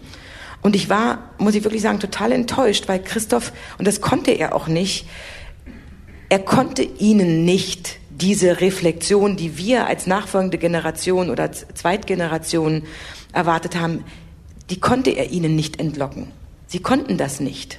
Das können sie nicht. Und das ist etwas, was man tatsächlich gesellschaftlich lernen muss, dass man das reflektiert und dann möglicherweise auch sagt, ja, ich, ich bin schuld daran, dass die DDR sozusagen verschwunden ist. Ich habe das mitgetragen. Ich war, ich bin mit Schuld, dass Leute erschossen worden sind, weil ich das System mitgetragen habe. Das ist ein wahnsinnig komplexer Prozess, glaube ich. Und innerhalb von Familien zumal. Man könnte ja denken, dies wäre der geschützte Raum, Leute, die eine ähnliche Erfahrung gemacht haben, die voneinander wissen, dass da solche Gespräche stattfinden können. Aber wir haben das ja auch 68 gemerkt, also in Westdeutschland, es war eine rein abstrakte Auseinandersetzung auf einer politischen Ebene. Und wenn man heute mit 68ern redet, das habe ich ein paar Mal ausgetestet in Interviews, dann nehmen die die eigenen Eltern immer in Schutz. Es waren immer die anderen. Und insofern sieht man an solchen Beispielen, ähm, dass da etwas Menschliches ist, das eigene schützen zu wollen und sich vielleicht auch gegenseitig nicht verletzen zu wollen. Wie funktioniert denn das in Ihrer Familie? Können Sie heute sozusagen die Erfahrung und den Abstand von 30 Jahren nutzen und, und anders drauf blicken, wie Sie damals in dem Staat gelebt haben? Wie sind die Gespräche zu Hause? Na, die, ich glaube, die Kinder von heute werden natürlich nicht mehr so politisiert, möchte ich mal sagen. Also wir waren politisch indoktriniert, wahrscheinlich gebildet, sicherlich mit einer gewissen Absicht, aber das sind die Kinder von heute nicht mehr unbedingt, aber da gibt es auch verschiedene Meinungen. Andererseits gibt es wieder, wir sehen jetzt die Jugendlichen, die mit Greta Thunberg äh, demonstrieren, die sich total engagieren. Ähm, ich, ich glaube, für die Jugend von heute ist es wahnsinnig schwer vorstellbar, dass es sowas wie die DDR gab. Also wenn ich das zu Hause erzähle, ist das klar gesetzt, das ist ein Teil des Geschichtsunterrichts. Es gab eine Mauer und es gab möglicherweise einen Schießbefehl, also auf jeden Fall gab es einen Schießbefehl. Und ähm, man konnte nicht raus ähm, und man konnte vielleicht auch nicht frei seine Meinung sagen, aber das ist sehr abstrakt, dieses Ost-West. Das können die sehr schwer nachvollziehen. Und das ist auch für sie im Moment auch nicht so relevant, tatsächlich. Können Sie mit Ihren eigenen Eltern, über die Sie sich ja auch immer sehr wertschätzend äußern, ins Gespräch kommen? Naja, wir, wir, wir sind das viel gekommen, weil wir natürlich ähm, Akteneinsicht auch hatten und darüber dann auch nochmal ähm, wieder geredet haben. So. Ähm, ja, und jetzt ist es natürlich, äh, also man muss dazu sagen, meine, meine Eltern hatten das wahnsinnige Glück, dass sie durchaus gut in dieses neue System gehen konnten. Eben mein Vater, der zu DDR, also zum Ende der DDR-Zeit sozusagen kurz vor einem Berufsverbot mehr oder weniger stand, der dann an die Charité gehen konnte und dann Professor wurde nach der Wende der und dann durfte er auch ins Ausland reisen. Also für ihn war das sozusagen alles ähm, von Vorteil und doch sehen Sie natürlich jetzt auch im Alter mit einer gewissen Sentimentalität auch auf das, was sie ähm, schon in der ehemaligen DDR erreicht hatten, was sie an Freundschaften hatten und so und was ihnen jetzt auch so ein bisschen fehlt, denke ich. Also nicht die Freundschaften, aber der Art, die Art des der zwischenmenschlichen Verbindung, die sie doch jetzt anders ähm, beschreiben. Ja, es gibt da von Ihnen auch ein Interessantes Zitat, es ist immer blöd für bekannte Leute, man sagt was und dann gibt's im Archiv dieses Zitat und Sie hören das immer wieder, aber es ist wirklich ganz interessant für uns. Ähm, also das Zitat beginnt, dass mir etwas fehlt, weil ich in der DDR aufgewachsen bin, glaube ich nicht. Ich habe eher das Gefühl, dass mir jetzt etwas fehlt. Was fehlt Ihnen denn? Ähm, ähm, Gemeinschaftsgefühl, tatsächlich, glaube ich. Also böse Zungen sagen, es war eine Kellergemeinschaft. Da ist man eine Gemeinschaft. Ähm, wenn man im Keller sitzen muss, das sehe ich ein bisschen anders. Ähm, tatsächlich so ein altes Wort wie Solidarität, äh, Verlässlichkeit, Werteverständnis, ähm, sich für etwas gemeinsam einsetzen, ein politisches Bewusstsein haben, was, ähm, was ein internationales äh, was eine internationale Dimension hat. Das war einfach anders. Und das, ich weiß nicht, kennen Sie das denn nicht auch? Ich meine, Sie waren zwölf, aber, aber, aber auch zwölf ist schon groß. Also. Ja, es ist total groß und es ist äh, ähm, erstaunlich, dass äh, je älter ich werde, äh, desto mehr fange ich an, mich mit meiner Kindheit zu identifizieren und zu verteidigen, wo ich herkomme. Ähm, und zwar nicht nur beruflich, sondern eben auch privat. Äh, bei Erzählungen äh, fängt man an, so wie Sie das eben schildern, zu sagen, ich hatte eine Kindheit, die war nicht schlecht und ich habe die Diktatur so nicht gespürt. Äh, obwohl wir dann 84 ausgereist sind, meine Eltern aus äh, politischen Gründen äh, mit uns. Äh, aber bis dahin ähm, könnte ich jetzt nicht sagen, dass ich mich da unwohl gefühlt habe oder diese Repression gespürt habe, die andere gespürt haben. Äh, Sie haben vorhin gesagt, es sei äh, den Ostdeutschen sei quasi keine Zeit gegeben worden, sich mit dem äh, mit der mit der Wiedervereinigung, mit dem Fall der Mauer auseinanderzusetzen. Es sei sofort äh, eine Meinung des Westens äh, etabliert worden, die bestimmt hat, wie etwas zu sein hat. Äh, das kann ich jetzt nicht, also nageln Sie mich jetzt bitte nicht fest. Ähm, äh, ja, aber. Hab ja die, also habe die ganzen Leitmedien von damals nicht im Kopf und es gab auch Jana Hensel mit Zonenkindern, mit, denen, mit der ich mich sehr gut identifizieren konnte, die ja zum Beispiel ein Buch geschrieben hat darüber, wie es einem dann geht, wenn nach der Wende. Also ja, aber das ist ja wahrscheinlich einer der größten Fehler des Westens, nicht genau zugehört zu haben äh, und zu schnell geurteilt zu haben. Und äh, dieses äh, Prozedere hält ja, wenn man so will, bis heute an. Äh, halten Sie das für den größten Fehler des Westens, nicht zugehört zu haben? Na, das ist also ähm, das ist sicherlich einer. Ne? Ich glaube, das ist so ein äh, wie sagen Multivariat oder ähm, eine Kom Komplex. Ähm, denn es ist ja nicht nur sozusagen die, die, die kulturelle äh, Elite, die dort entscheidet, sondern wir haben ja gleichzeitig noch eine wirtschaftliche Situation gehabt, wo eben äh, Treuhandbetriebe verkauft hat, Leute entlassen worden sind, was ich vorhin sagte, Qualifikationen aberkannt worden sind. Das geht, glaube ich, Hand in Hand. Also das nicht, das, das Zuhören hätte nicht gereicht. Ich glaube, ähm, sich gemeinschaftlich begegnen ähm, und gemeinschaftlich entscheiden, wie man diesen Prozess führt. Ich glaube, das wäre ähm, gut gewesen. Und ich glaube, das ist so auch politisch damals nicht de Maizière war, glaube ich, nicht stark genug, um die Position des Ostens so stark zu verteidigen. Ich, ich glaube, das ist auf vielerlei Ebenen passiert. Das ist nicht nur das Nicht-Zuhören, würde ich sagen. Und ich muss eine Sache noch sagen, bevor wir jetzt, in, ähm, also die Karriere, die ich jetzt gemacht habe, das muss ich auch sagen, die hätte ich sicherlich zu DDR-Zeiten so nie machen können. Das, das, das kann ich nur, weil ich im Westen lebe, weil ich war ja Arzttochter, ich hatte also wirklich, ich musste sehr, sehr, sehr gut in der Schule sein, um überhaupt einen Studienplatz zu kriegen unter DDR-Bedingungen, weil ich nicht die Tochter von Arbeitern war. Ich brauchte also ein sehr durchschnittlich besseres Abitur als alle anderen. Ähm, das ist das, das ist das eine. Und das andere, was ich aber auch noch, glaube ich, in dem Zusammenhang sagen muss, äh, zum Thema Demütigung oder sagen wir mal Disqualifikation. Ich hatte noch das letzte zwölf Klassenabitur ähm, 92 Danach wurde es abgeschafft und es gab 13 Jahre. Ich habe in der 12. Klasse in meinem Abiturjahr sechs Zensuren bekommen, statt fünf, an die ich gewöhnt war. Das war die erste Abwertung und die zweite. Also eine Eins für sehr gut und eine Sechs für sehr schlecht. Ja, aber die Eins war damit, also es rutschte alles nach unten. Genau. Wir hatten Eins bis fünf und es kam dann Eins bis sechs im Abiturjahr das war, die, das, das war das erste Problem. Das zweite Problem war, dass ähm, wir uns ja beworben hatten an der ZVS, an der zentralen Vergabestelle für Studienplätze, wo wir, ich auch noch einen Medizinertest machen musste und wo aber mein Abitur nochmal einen Ostfaktor bekam. Also ich wurde nochmal abgewertet. Ich habe eine zweifache Abwertung im Abiturjahrgang erlebt. Also das ist mir im Nachhinein erst so klar geworden. Mein, mein Schuldirektor damals war jemand, der das sehr ernst genommen hat mit den sechs Zensuren und auch, wo sozusagen alle auch runtergerutscht sind. Es gab sicherlich, Gott sei Dank, viele DDR-Schulen, die noch sozusagen an diesen sehr guten Abiturnoten festgehalten haben. Für die war die Abwertung nicht so schlimm, die zweite Abwertung. Aber ich weiß, dass bei uns an der Schule das eben rigoros durchgeführt wurde und das war, also, das war krass, muss ich ganz ehrlich sagen. Ich musste also doppelt besser sein als jemand aus dem Westen, um einen Studienplatz zu kriegen. Das ist, also, das habe ich sozusagen als, als 18-Jährige erlebt. Sie müssen sich vorstellen, Sie haben sozusagen ein Leben hinter sich.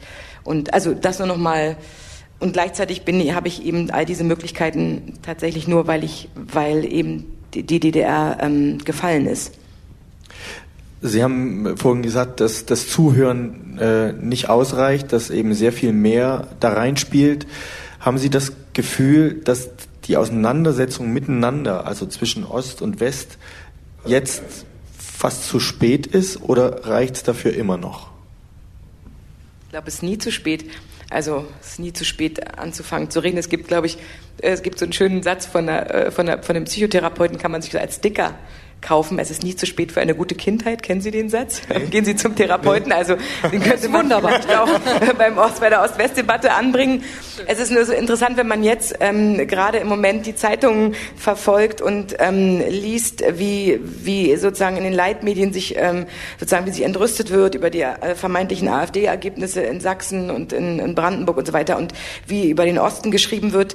Selbst Leute, die ehemals von hier kommen. Also es, man, es ist so ganz merkwürdig. Man, man liest diese Artikel und denkt immer, es gibt so eine äh, Draufsicht. Man hat nie das Gefühl, dass, dass jemand sozusagen von innen beteiligt schreibt. Also, und da, glaube ich, braucht es einfach einen Prozess, dass, dass man, ich weiß nicht, woran das liegt, dass auch sozusagen ehemalige DDR-Bürger tatsächlich so von außen jetzt so drauf gucken und das bewerten. Und ich habe das Gefühl, der, der innere Prozess und das innere Sprechen und das innere Veröffentlichen der Gefühle und de, des Befindens ist, das ist wie blockiert. Ja, also das sich von innen heraus erklären. Ähm, denn also sozusagen irgendwie erklären müssen nicht nur Journalisten wir uns das ja, sondern wir alle, die wir Bürger dieses Landes sind. Wir haben natürlich diese Tendenzen, die wir sehen bei der AfD weltweit ähm, und in Österreich oder Amerika oder wo wir sonst hinsehen. Wir haben die AfD auch sehr stark im Westen. Ähm, jetzt die neuesten Prognosen, Janko hat das nochmal gecheckt vor unserem Interview, ähm, sind jetzt nicht mehr so stark für die AfD bei den nächsten drei Landtagswahlen, wie es vor einer Woche noch wirkte oder vor drei Tagen noch wirkte. Also wir haben da, sind da im Schwankungsbereich, aber die AfD ist hier sehr stark. In welcher Weise würden Sie es denn analysieren und bewerten, wenn Sie sagen, so wie äh, das die Leitmedien bisher machen, ähm, fällt da was weg? Wie erklären Sie sich den Erfolg dieser Partei? Ich glaube, da bin ich echt überfragt, mhm. muss ich ganz ehrlich sagen. Das, das, das, das kann ich und das, das kann ich nicht. Das können Sie nicht, müssen Sie auch nicht, aber ähm, vielleicht können Sie noch mal erklären, ähm, wie Sie das meinen. Man müsse es mehr von innen heraus erklären, als es von sozusagen von außen äh, da so Button drauf zu kleben. So habe ich Sie verstanden. Wie wäre dieser Prozess, es also sich von innen ich, aus? Ich kann das, ich habe das jetzt schon beschrieben. Ich kann das gar nicht weiter ausführen, aber es gab in Ihrem, nicht in dem jetzigen Spiegel, sondern in dem Spiegel davor war ein ähm, Interview mit Andreas Wirsching. Das ist ein Historiker. Ja. Und der, das war tatsächlich, ähm, das hat mir so ein bisschen aus dem Herzen gesprochen. Ich habe jetzt nur nicht geschafft, den zu googeln, wo der eigentlich herkommt. Ich glaube, der sitzt aber in Hannover oder in München. Also sitzt in München, ja. München, München. Und der hat das mit einer, also der hat, der wurde eben befragt, äh, auch zu der Situation hier und warum und so weiter. Und ich hatte den Eindruck, dass er tatsächlich jemand war mit einer großen Empathie und mit einem großen Verständnis für diese Prozesse, die sozusagen ja nicht nur im Osten, sondern auch im Westen waren in den 80er Jahren mit der Neoliberalisierung ähm, angefangen. Also der Westen hat sich ja zeitgleich, zeitgleich zur Wende sozusagen auch nochmal verändert. Wir haben ja jetzt eine andere, sagen wir mal, Situation innerhalb der Gesellschaft als noch in den 80er Jahren in der Bundesrepublik. Das hat sich ja also deutlich verändert. Wir haben ja ein entfesseltes Wirtschaftssystem, möchte ich sagen ähm, was mit dem, wie die BRD vorher war, in den, bevor die Wende war, ja nicht zu vergleichen ist. Und er hat sehr gut erstaunlich empathisch für jemanden, der aus dem Westen kommt, beschrieben, wie es. habe ich? Okay, ich habe mich verraten. Also es war ein Kompliment, also und das war aber nicht gegen Sie, ähm, sozusagen, ähm, ähm, ähm, der also be beschrieben hat, dass in dieser Diktatur ähm, das war eben auch dann vom, äh, vom Spiegel nochmal gegengefragt mit den Brigaden, welcher Zwang. Und er sagte, nee, es war einfach Heimat, es war Möglichkeit, es war Austausch. Es war eben so viel mehr als das, was man von der anderen Seite glaubt, was es war. Und er hat sehr gut ähm, beschrieben, in welcher, in welchem, in welchem Umbruch die DDR-Bürger ausgeliefert waren und dass diese Form von Freiheit und die überfordert ja nicht nur die DDR-Bürger, die überfordert alle im Moment, das, was im Augenblick los ist. Also mit dem Anspruch, oder der Anforderungen am Arbeitsplatz mit der äh, Quantifizierung, Qualifizierung permanent, immer wieder sich weiterzubilden, an jedem Ort möglicherweise zu arbeiten, zu jeder Uhrzeit zu arbeiten, dass das nicht nur, ähm, dass das allgemein äh, zu einer Überforderung führt und dass Freiheit ähm, sozusagen nicht unproblematisch ist und dass es auch eine gewisse Form von Geborgenheit gab in der DDR. Ich glaube, den, den Bogen wollte er machen und das fand ich sehr verständnisvoll.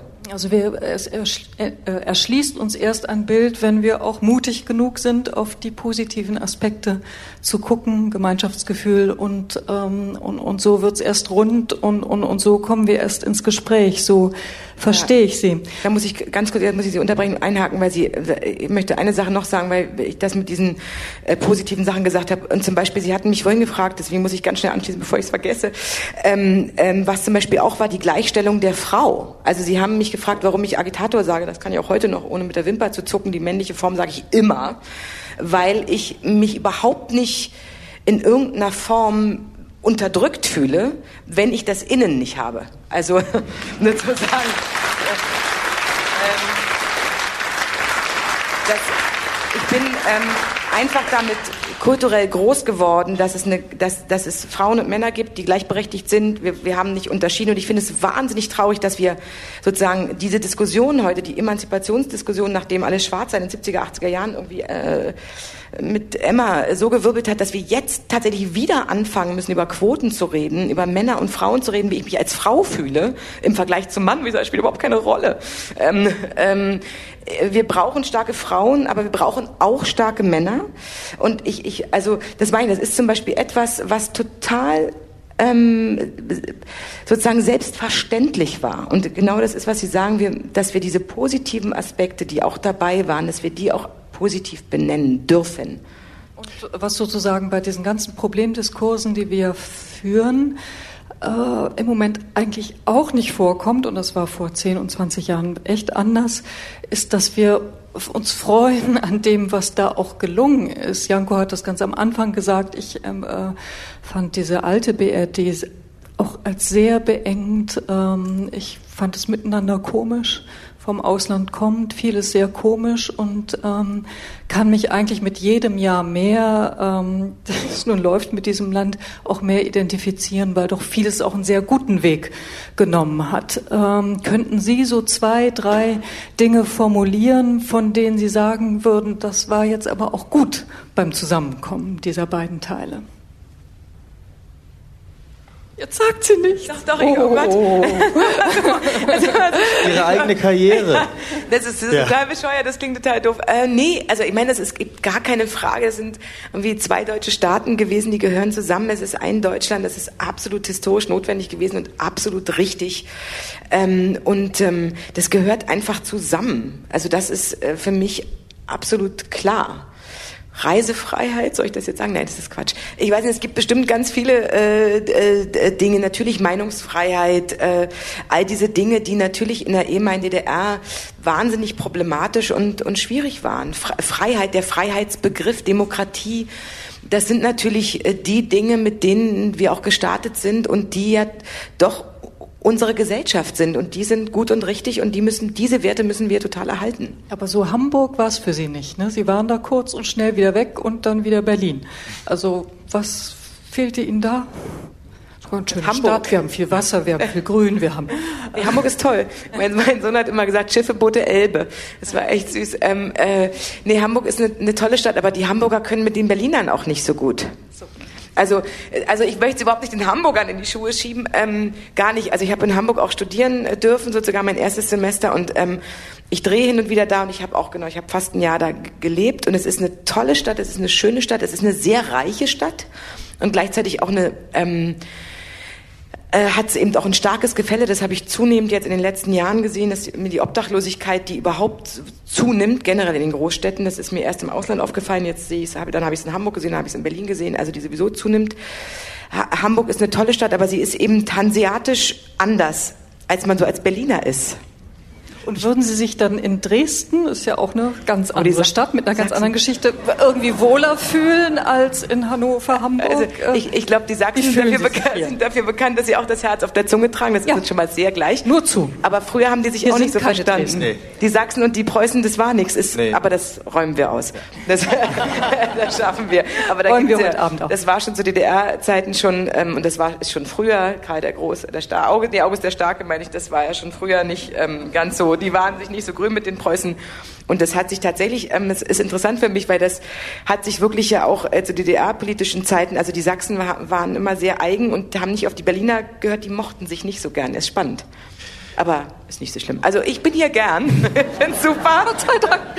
Ich würde gern, ich würde gerne noch mal kurz einen Schritt zurück, nämlich zu dem, was Sie gesagt haben. Äh, Sie empfinden das sehr, dass von draußen äh, auf den Osten geschaut wird und nicht von innen heraus. Also auch die Leitmedien, äh, die von außen bewerten und äh, die Leute im Osten selbst wenig zu Wort kommen.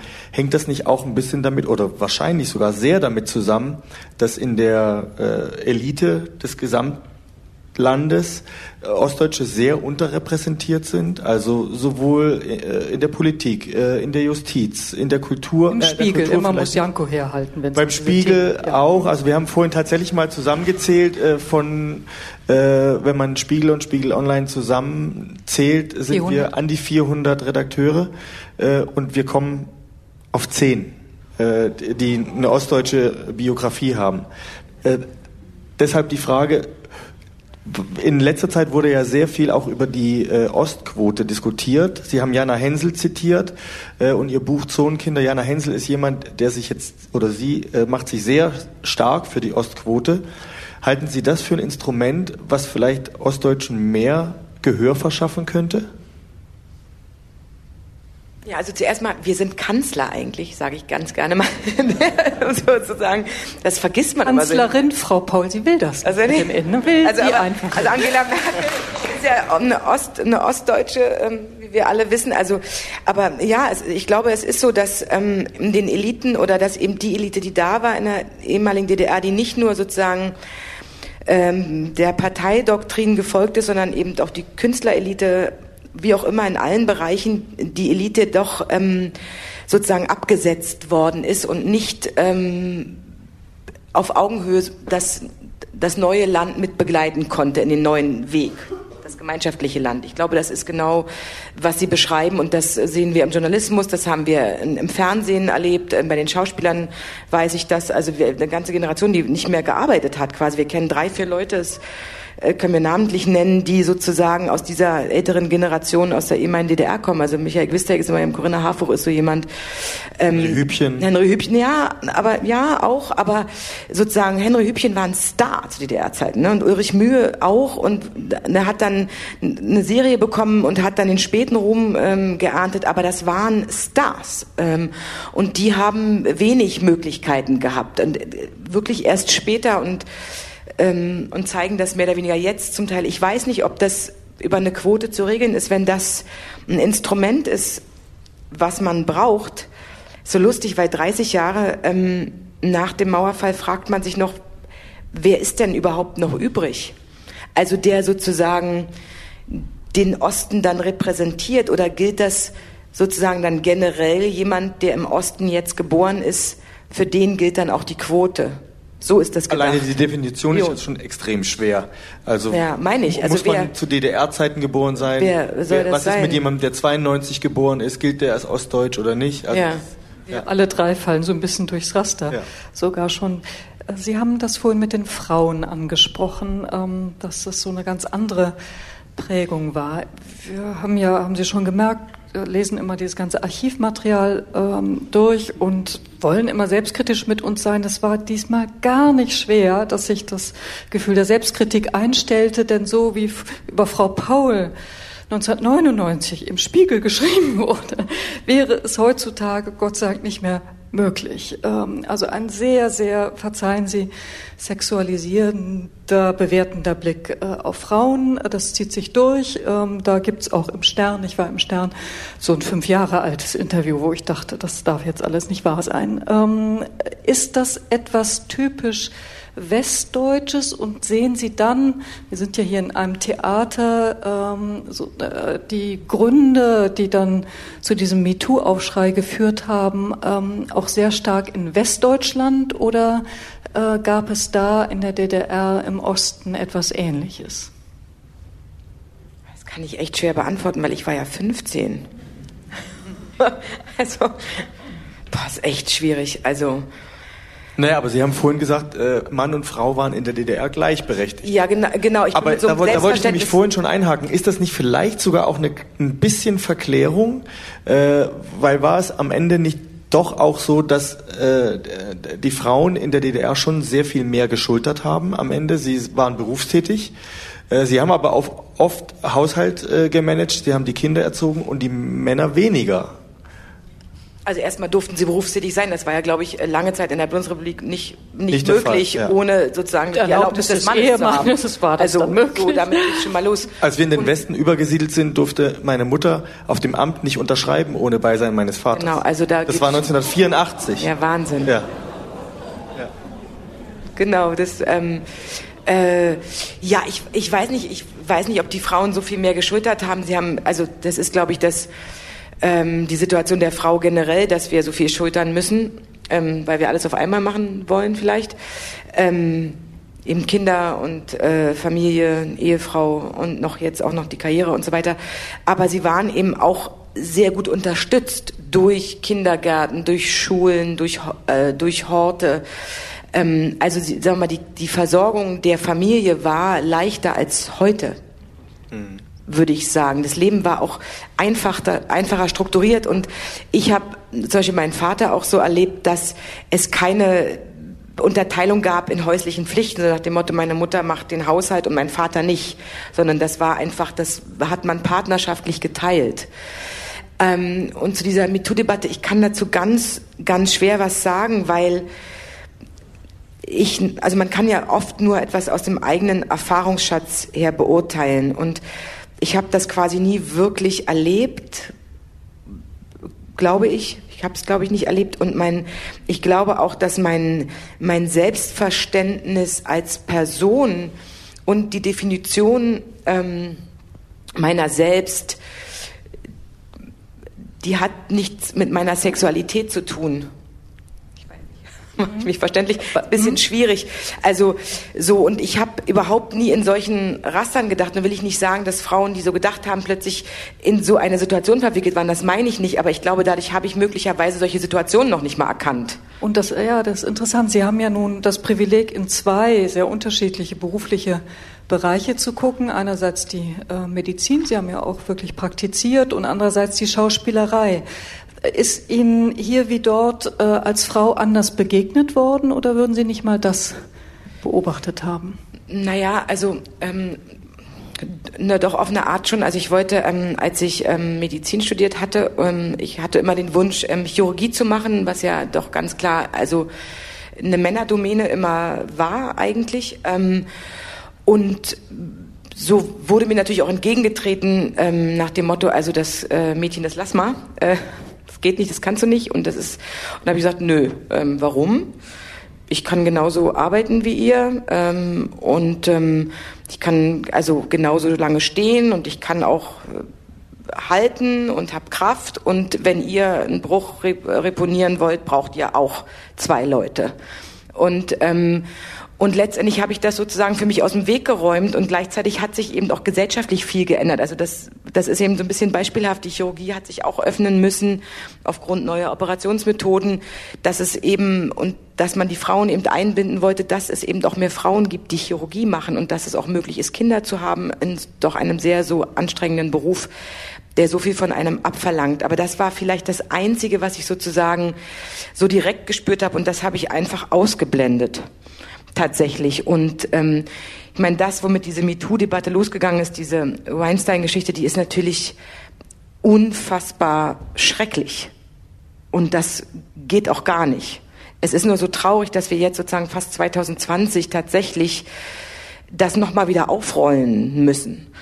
Das finde ich eben einfach wahnsinnig traurig und gleichzeitig ist es wahrscheinlich offensichtlich notwendig. Sie meinen, dass das nicht schon sehr viel früher in, in Anführungszeichen aufgeflogen ist, weil sich sehr viel früher schon Frauen hätten melden sollen und äh, das anprangern müssen? Na, na das zum, äh, zum einen und dass ich auch geglaubt habe, dass wir als Frau mit unserem eigenen Selbstbewusstsein schon weiter sind, dass man sich da anders sozusagen dem entziehen kann oder aber es eben gemeldet hätte zum Beispiel, genau. Und ich weiß auch nicht, was ich gemacht hätte in so einer Situation mit Harvey Weinstein. Ich habe keine Ahnung. Also das muss ja so perfide vor sich gegangen sein. Ich weiß nicht, ähm, also man kann selber gar nicht sagen, wie man in so einer Situation reagiert hätte und wie man aus Angst reagiert hätte und die Sachen, die man über Dieter Wedel gehört hat, da was, was mich ähm, da sozusagen noch viel mehr erschüttert, ist ähm, die eine Sache, die in der Zeit damals berichtet worden ist über ihn, wo eine Frau konkret ausgesagt hat, ähm, da war, glaube ich, der saarländische Rundfunk beteiligt. Ja, der saarländische Rundfunk. Und das, das finde ich viel schlimmer, dass offensichtlich sozusagen der, die Rundfunkanstalt davon wusste. Das finde ich das. Das gedeckt haben. Das, also das Kollektivversagen, auch das Team. Also das ist etwas sozusagen, was noch darüber hinausgeht. Und ähm, ich weiß, ich hatte eine Casting-Anfrage für Dieter Wedel. Das war ein offenes Geheimnis, dass das so ein Mensch war. Und ich habe gesagt, ich gehe da nicht zum Casting, brauche gar nicht zum Casting gehen, weil ich ich hatte gehört, ähm, starke Frauen akzeptiert er und schwache Frauen macht er platt. Und ich habe mich damals als schwach kategorisiert und habe gesagt, okay, da brauche ich nicht mal zum Casting gehen, weil ich mich so einer Situation setze ich mich nicht aus. Und er war damals noch, sozusagen, er war noch der Dieter Wedel. Ähm, das heißt sozusagen, ich habe für mich innerlich in Kauf genommen zu sagen, okay, diese Karrierestation lasse ich aus. Das heißt, auch andere äh, Erfahrungen jenseits von Dieter Wedel, die Sie dann gar nicht machen mussten, weil Sie nicht hingegangen sind, äh, haben Sie in der Branche, die ja äh, zumindest den Ruf hat, eine Macho-Branche zu sein, nicht erlebt? Nee. Das ist doch schon mal schön. Ja.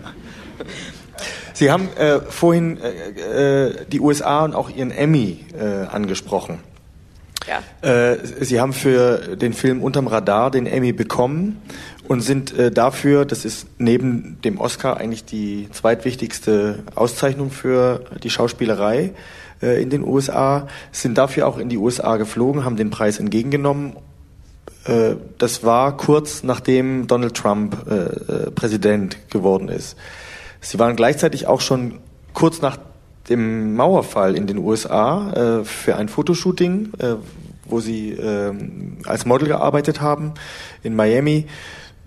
Wie haben Sie die verschiedenen Amerikas wahrgenommen oder gibt es überhaupt diese verschiedenen Amerikas im Vergleich zu Anfang der 90er zu kurz nach der Wahl Trumps? Gab es da einen Unterschied? Ich glaube, das kann man tatsächlich nicht ganz so fragen, weil also ich war 1990, wann war ich denn überhaupt in Miami? Ich weiß gar nicht. 1990 in Miami. Genau. Ja. 1990. Genau, ja, ja. Archiv ich glaube, 90. Ich glaube am 3. Oktober sogar, genau. Ja. Stimmt, ich glaube auch. Nee, das kann das sein? 91? Nee, 91. Es muss danach gewesen sein. Ich war, also 90, ich glaube irgendwann dann. Ja. kurz dann, danach jedenfalls. Kurz danach. Ja. Ähm, und es war äh, Miami Beach, ähm, was ja sozusagen mit New York, also das sind ja irgendwie vollkommen andere, äh, das sind ja Welten. Und ähm, ich hatte damals schon genug zu tun, dass ich mit einem DDR-Reisepass überhaupt reingelassen werde. Das war meine größte Angst, weil die, ich hatte das Gefühl, die hatten das noch nie gesehen. Äh, so und durfte auch nicht sagen, dass ich da arbeite. Also ich hatte totale Angst, dass ich überhaupt durchkomme. Und, ähm, äh, und meine persönliche Situation war noch die, dass meine Eltern mir, glaube ich, 60 Dollar mitgegeben hatten. Das war's. Und dann hatte ich kein Geld mehr. Also es und wie, also damals gab es noch keine Kreditkarte. Ich hatte keine Kreditkarte. Vielleicht waren es, es waren noch, es waren mehr als 60 Dollar. Es waren vielleicht 100, aber mehr war es nicht. Und ich musste selber Essen kaufen. Genau, und das Hemd für meinen damaligen Freund hat 60 Dollar gekostet. Ich habe quasi alle Geschenke versucht, mit diesem Geld zu finanzieren. Und ähm, also und ich war damals sozusagen in dieser Modelwelt, die ja noch mal sehr eigen ist und wirklich sehr oberflächlich ist und habe tatsächlich damals versucht, nur zu überleben. Also wirklich seelisch zu überleben und physisch zu überleben, weil ich das Frühstück bekommen habe und Früchte zum Mittag und dann hatte ich kein Geld mehr, um mehr Essen zu kaufen. Und niemand hat mir was geliehen, weil man als Model so unzuverlässig ist, dass man es niemandem zurückgibt. Und äh, also so war die, war die Sprechweise. Also das war das Miami Beach in Pastelltönen mit, mit Models, die für mich wie vom anderen Stern waren. Und 2016 New York war natürlich total in diesem Ausnahmezustand noch. Und die Verleihung des Emmy war tatsächlich in dem Hotel, wo Trump seine Siegesfeier hatte. Und ähm, die Frau, die den internationalen Emmy sozusagen organisiert, die hat einen Sicherheitschef dabei, der diese E-Emmys ähm, betreut und der war, ich glaube, Polizeichef in New York an dem Abend, Chef vom Dienst, irgendwie so. Und Niemand hat damit gerechnet. Die hatten, Hillary Clinton hatte das ja, glaube ich, auf dem Broadway organisiert, ihre Siegesfeier, und alle dachten, dass es da dort losgehen wird. Und es brach eine regelrechte Panik aus und weil als man plötzlich die Wahlergebnisse bekam und Trump nun gesiegt hatte. Also das Land war noch, oder sagen wir mal, die Stadt New York war paralysiert, paralysiert wie gelähmt und eigentlich fassungslos. Mhm über diesen Zustand. Und ich weiß, dass der Moderator an dem Abend ähm, Reden gehalten hat, wo ich mich gefragt habe, ob man die in einem Jahr noch mal so halten würde. Also die gingen, waren so gegen Trump und, und so politisch. Ähm, also ich war ein Jahr später nicht mehr da, also ich weiß es, weiß es nicht, aber das war schon eine merkwürdige Situation damals da. Jetzt äh, kommen wir langsam in die Schlusskurve unseres Gesprächs. Äh, nicht, dass Sie denken, wir halten Sie hier bis Mitternacht fest. Ich finde es so interessant. Ich könnte, ich könnte mit Ihnen hier bis Mitternacht sitzen. Ähm, wir haben gesehen, es gibt verschiedene Dimensionen des Politischen. Ne? Jetzt, ähm, das geht bis hin ins Alltägliche. Ähm, wie geht's ähm, Frauen? Was redet man beim äh, Mittagessen? Ähm, so, ähm, wir haben jetzt eine neue Form der Politisierung der Jugend, wir haben Fridays for Future und auch da spielt der Alltag eine ungeheure Rolle. Was essen wir? Was sollen wir nicht essen? Sollen wir noch fliegen? Ähm, auf welche Weise wirkt diese Bewegung auf Sie? Na gut, für mich sind diese Gedanken in der Tat nicht neu, weil ich mich damit äh, schon sehr äh, lange beschäftige. Ähm, ich habe ja ein Buch geschrieben. Genau, ich habe darüber mal ein ähm, Buch geschrieben, habe mich äh, mit Peter Unfried zusammen ähm, äh, von der Taz und ähm, dem Chefreporter von der Taz und habe mich also eigentlich seit ich glaube seit 2006 intensivst mit diesem Thema beschäftigt und insofern sind für mich diese Gedanken nicht neu. Ich freue mich nur total, dass das wieder so im Moment doch in den Medien ist, dass Klimawandel, nachdem es so zehn Jahre fast raus war aus den Medien, doch so äh, in den Medien im Moment da ist. Und das haben wir Greta äh, zu verdanken. Und ähm, das finde ich, ja, das finde ich gut. Ich weiß, dass sie sehr aus vieler, in vielen Medien auch sehr kritisch gesehen wird.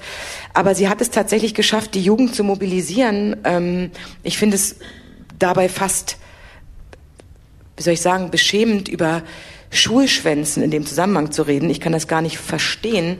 Ähm, ähm, und ähm, und wir haben jetzt, und das auch durch Rezo, der ja als YouTuber nochmal so politisch aktiv geworden ist, also wir finden neue Wege, ähm, die Jugend zu politisieren. Und das macht mich ehrlich gesagt ähm, hoffnungsfroh. Sie haben vorhin äh, den Begriff äh, des, der entfesselten Wirtschaft äh, benutzt. Woran machen Sie das fest und glauben Sie, dass diese Bewegung Fridays for Future nicht nur eine reine Klimabewegung ist, sondern tatsächlich auch eine Bewegung, die diese entfesselte Wirtschaft, wie Sie das nannten, äh, anprangert und im Zaum halten möchte? Na, das hängt natürlich zusammen, weil unser Wirtschaftssystem äh, der Kapitalismus ist und darauf beruht, dass wir eine, sozusagen einen Profit machen, dass wir die Akkumulation des Kapitals haben, dass das einzige sozusagen, was unser System am Laufen hält, ist die Vermehrung von Kapital. Und wenn sich die Unternehmen so ausrichten und das machen sie, ist es ihnen egal, was die Umgebung macht. Das ist, die Menschen sind ihnen egal und die Natur ist ihnen egal. Und insofern hängt das ganz eng miteinander zusammen. Und Greta hat das in einer Art und Weise ähm, gesagt und äh, besprochen, die so, also so treffend formuliert, dass ich wirklich sprachlos bin, wie sie das formuliert hat und genau sagt, dass, dass wir umdenken müssen und dass sie sagt sicherlich nicht, sie gibt sicherlich nicht vor, wie das geschehen muss, aber sie setzt Zeichen oder gibt der Politik Zeichen, dass die Politik das steuern muss, umzudenken und diese entfesselte Wirtschaftssituation, die sozusagen aus meiner Sicht äh, deren einzige Interesse, deren einziges Interesse es ist, Profit zu machen, umdenken muss, weil wir sonst äh, keine Zukunft haben. Glauben?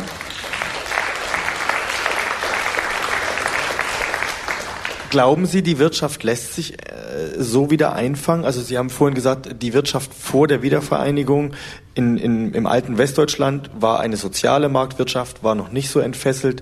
Dann ist sie entfesselt worden danach. Äh, glauben Sie, das lässt sich jetzt wieder einfangen? Glauben Sie, dass die Wirtschaft sich von der Politik Vorgaben machen lässt? Ich glaube, es hängt ganz davon ab, ähm, ob die Politik begreift, dass Handlungsbedarf besteht. Also ähm, ich glaube, dass wir die Wirtschaft einfangen müssen, weil ähm, auch die Wirtschaft kann auf lange Sicht nicht mit also nicht auf einem Planeten existieren, der kaputt ist. Also wir werden irgendwann, also der, die Konsumenten sind irgendwann erschöpft, die Ressourcen sind erschöpft. Wir können, wir, wir müssen die Grund, ich glaube, die grundlegende Ausrichtung der Wirtschaft verändern. Und dafür brauchen wir die Politik, weil die Wirtschaft wird das alleine nicht machen. Das kann nur, und dafür ist die Politik auch da. Also das ist der Verantwortungsbereich aus meiner Sicht ähm, für die Politik. Wir geben der Politik unser Mandat, dieses Land zu regieren, die Zukunft im Blick zu haben, visionär zu denken. Und diese Verantwortung muss sie ernst nehmen und danach handeln. Und das habe ich, das vermisse ich ehrlich gesagt ein bisschen in den letzten Jahren, dass sie sich dieser Aufgabe wirklich stellt. Ja, also die Politik muss ähm, Verantwortung übernehmen. Ähm zum Teil äh, hat, kann auch der Konsument äh, einiges tun. Das haben Sie in Ihrem, Ihrem Buch ähm, äh, ja, aber das nahegelegt. Aber es ist natürlich, äh, äh, der Konsument alleine kann das nicht schaffen. Nun haben wir aber das jetzt die letzten anderthalb Stunden natürlich auch immer umkreist. Wir haben es nicht direkt benannt, aber äh, ein Wesenskern der Demokratie ist das Aushandeln und äh, Kompromisse eingehen und dass dann hinterher von einem Wunsch äh, nicht genau das dabei rauskommt, was man sich gewünscht hat, sondern auch immer ein bisschen was anderes. Wir haben bei Fridays for Future auch einen Verbotsdiskurs. Ähm, jetzt äh, hört auf, dies zu machen, hört auf, das zu machen. Und das rührt dann natürlich auch ähm, an ein Selbstverständnis von äh, Demokratie. Wann finden Sie Verbote legitim und wann würden Sie sagen, wird es gefährlich? Ähm, wir hatten jetzt zu welchen Verboten auf, aufgefordert? Meinen Sie äh, Greta zu verboten oder dass äh, Verbote ausgesprochen werden? Das, ja, kein Fleisch mehr zu essen, nicht mehr zu fliegen, ähm, so. Also boah, das ist echt eine, ähm, eine total schwierige Frage. Ich glaube, Verbote sind wahnsinnig schwierig, wie Sie schon sagen, in der Gesellschaft zu verhandeln. Ich glaube auch, dass das nicht unbedingt nötig ist. Der Jonathan Safran Foer, der hat ein Buch geschrieben vor, ich glaube eben vor fast zehn Jahren, das heißt Tiere essen. Ich weiß nicht, ob Sie das kennen, da geht es, ja. fast eine wissenschaftliche Abhandlung über äh, Massentierhaltung. Und der hat einen sehr äh, tollen Satz gesagt. Er sagt, es ist für einen Einzelnen eine wahnsinnig radikale und schwierige Entscheidung, Veganer zu werden. Das kann jeder machen, aber es ist wirklich problematisch. Es würde aber schon reichen, wenn jeder Einzelne auf dem Planeten einen Tag kein Fleisch essen würde. Das wäre die radikalste Entscheidung überhaupt. Es würde, hätte eine wahnsinnige Wirkung. Und ich, also ich würde mich eher daran halten. Ich glaube schon, dass wir ähm, als Einzelne die Dinge verändern können. Ich glaube, dass der Staat, die Politik über die Wirtschaft Dinge regulieren muss. Ich weiß nicht, ob das über Verbote geht. Das weiß ich nicht. Ob es so weit kommen muss. Aber wir werden sicherlich Dinge verändern müssen. Und wenn wir die Wirtschaft nur über Verbote regulieren über ähm, solche Dinge, dann muss es so passieren. Also das, das äh, weiß ich, ich weiß es tatsächlich nicht. Ja. Es ist schwierig, aber wissen Sie, wir behalten ja die Demokratie. Insofern, wir wählen ja, wir wählen ja die Parteien, die den Auftrag bekommen, für uns diese Dinge zu entscheiden. Wir geben ja unser Vertrauen weiter. Insofern müssen wir dann auch und das hoffe ich, dass die Politik mit diesem Vertrauen letztendlich auch sorgsam umgeht, geben wir dieses Vertrauen ab in die Parteien, die wir wählen, sich dieser Problematik anzunehmen und einen Weg zu finden, der unserem demokratischen Gesellschaftssystem entspricht. Nur wir können uns natürlich nicht in der Diskussion über die Lösungen verlieren. Ich weiß nicht, wie viel Zeit, also wie viel Zeit uns wirklich bleibt. Na, das Problem jetzt ist ja gerade, dass äh, wir ja schon mal weiter waren, als wir es jetzt sind. Das Pariser Klimaabkommen stand, äh, alle Staaten haben sich beteiligt und mit der Wahl von Donald Trump ist äh, ja. einer der größten Emittenten von CO2 ausgestiegen aus dem äh, Pariser Klimaabkommen. Sprich, wir bewegen uns ja eher zurück äh, als nach vorn. Äh, und das ist ja auch ein Argument, was sehr häufig angeführt wird. Äh, es bringt halt nichts, wenn unsere nationale Politik äh, Regeln schafft und in unserem Auftrag handelt und äh, Regular, Regularien erlässt, solange das nicht international passiert. Und Mit das, der USA ja. ist eben das erste große Land ausgeschert. Ja, aber das, also das glaube ich, das glaube ich übrigens nicht. Das ist Harald Welzer ähm, ähm, hat mal darüber geschrieben. Ähm, das ist ein sogenanntes Scheinargument. Wir entscheiden ja auch sonst nicht, was die Chinesen machen, wenn wir ein Auto kaufen oder einen Anzug oder Blumen, ob der Chinese das wohl auch machen würde. Das, er sagt, das ist ein Scheinargument, um Entwicklung zu verhindern. Das glaube ich auch. Es ist völlig irrelevant, was die anderen machen, finde ich. Entscheidend ist, was wir machen. Ähm, und ähm, ich glaube, dass es für die USA echt total traurig ist, dass sie ausgeschieden sind aus dem Pariser Abkommen. Ähm, die haben ja jetzt genauso auch mit den Klimaschäden schon ähm, äh, den Wetterextremen zu tun. Das können sie gerne noch lange leugnen, aber irgendwann lässt sich auch das nicht mehr leugnen. Und ähm, wir werden sicherlich das national und dann im Rahmen der EU klären müssen. Das, äh, und das ist bereits auf dem Weg. Und ähm, ich glaube, so muss es gehen. Und wir dürfen, wir müssen das für uns erstmal festlegen, für uns als Land und dann weiter als EU und das ist das, woran wir uns orientieren sollten, denke ich. Frau Paul, Sie haben neben vielen sehr klugen Sätzen äh, diesen einen wunderbaren Satz gesagt. Es ist äh, nie zu spät. Das müssen wir auf, in Bezug aufs Klima sehr hoffen, dass es nicht schon zu spät ist. Aber halten wir uns mal daran fest. Es ist nie zu spät. Es ist nie zu spät, ins Gespräch miteinander zu kommen. Es ist nie zu spät, die Perspektive aufeinander zu wechseln. Ähm, und insofern ist ja vielleicht auch dieses Jubiläum, das uns äh, bevorsteht, ähm, wieder ein Anfang für neue Perspektiven auf unser gemeinsames Land, auf die Demokratie, auf die Politik. Wir danken Ihnen ganz herzlich äh, für das für uns ganz interessante Gespräch.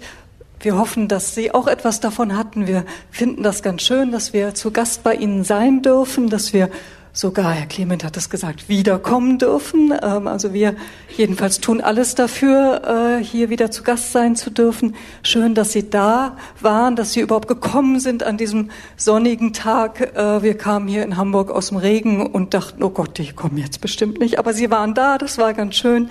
Wir wünschen Ihnen noch einen schönen weiteren Abend, ein schönes Nachhausekommen und hoffentlich bis bald. Auf Wiedersehen. Das war Spiegel Live, ein Gespräch mit der Schauspielerin Christiane Paul, entstanden in Kooperation mit dem Staatsschauspiel Dresden. Wenn Sie nun Lust bekommen haben, selbst eine der Spiegel-Veranstaltungen zu besuchen, finden Sie die nächsten Termine auf www.spiegel-live.de. Oder abonnieren Sie einfach diesen Podcast, um künftig keine Episode zu verpassen. Spiegel Live finden Sie in allen gängigen Podcast-Apps wie Apple Podcast, Castbox oder auf Spotify.